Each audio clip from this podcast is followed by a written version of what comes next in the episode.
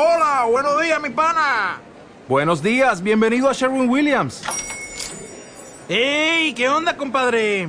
¿Qué onda? Ya tengo lista la pintura que ordenaste en el ProPlus app. Con más de 6.000 representantes en nuestras tiendas listos para atenderte en tu idioma y beneficios para contratistas que encontrarás en aliadopro.com. En Sherwin Williams somos el aliado del PRO.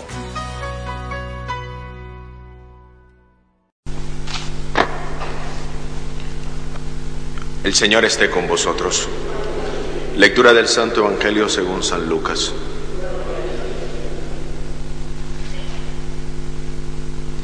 En aquel tiempo dijo Jesús a los discípulos, si alguno de vosotros tiene un amigo y viene durante la medianoche para decirle, amigo, préstame tres panes, pues uno de mis amigos ha venido de viaje y no tengo nada que ofrecerle. Y desde dentro el otro le responde, no me molestes, la puerta está cerrada, mis niños y yo estamos acostados, no puedo levantarme para dártelos. Y si el otro insiste llamando, yo os digo que si no se levanta y se lo da por ser su amigo y amigo suyo, al menos por la importunidad se levantará y se lo dará cuanto necesite. Pues así os digo a vosotros, pedid y se os dará, buscad y hallaréis, llamad y se os abrirá, porque quien pide recibe, quien busca halla, y el que llama se le abre. ¿Qué padre entre vosotros cuando el hijo le pide pan le dará una piedra? ¿O si le pide un pez le dará una serpiente? ¿O si le pide un huevo le dará un escorpión? Si vosotros, que sois malos, sabéis dar cosas buenas a vuestros hijos, ¿cuánto más vuestro Padre Celestial dará el Espíritu Santo a los que se lo pidan? Palabra del Señor. Dichoso el hombre que pone su confianza en el Señor, respondíamos al Salmo.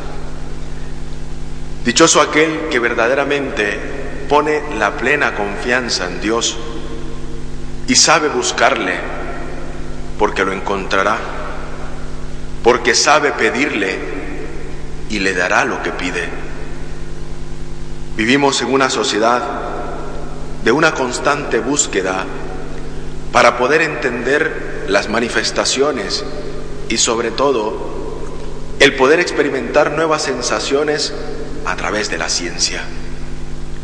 Por ejemplo, si hay agua en Martes, para poder sobrevivir, si hay signos evidentes de vida, eso es lo que vemos. La preocupación de que el hombre tenga que viajar al espacio y cómo tiene que hacerlo. Y eso es lo que a diario podemos ver en las noticias e incluso en los temas que conlleva a la ciencia. Pero ¿dónde está lo contradictorio de saber si en Marte hay vida y si el humano puede viajar al espacio y sobrevivir? Cuando aquí verdaderamente, en la búsqueda de la sobrevivencia fuera de este mundo, hay muchos caminos que incluso están llevando a la muerte. Es contradictorio ver si hay vida fuera o más allá cuando aquí se aborta. Es contradictorio ver cómo hay vida más allá y donde se pueda sobrevivir cuando aquí se está pidiendo vivir y practicar la eutanasia. Es contradictorio. Es contra toda razón. ¿Cómo puede decirse los ambientalistas defender las tortugas, defender la ballena, cuando se está matando a niños inocentes en el vientre de sus madres? Es contradictorio. Pero el hombre que pone su confianza en el Señor sabe que esto es no más, es a querer saciar y trascender más allá de lo que Dios ha puesto en el corazón del hombre. Y es sobre todo la conciencia de poder respetar la vida desde su inicio hasta su final natural. Pero se empeñan y siempre se están empeñando en el tema del aborto, en el tema de la eutanasia, y que contra contradicciones de la vida siguen buscando vida en Marte y si hay agua en Marte. Dichoso el hombre que pone su confianza en el Señor y estas cosas verdaderamente las sabe ver. verdaderamente entiende que nos quieren engañar y que nos quieren llevar a caminos que no son los caminos que Dios ha preparado y por el cual nos está llamando a no buscarle, porque no le encontraremos. Queremos encontrar a Dios, busquémoslo en nosotros mismos.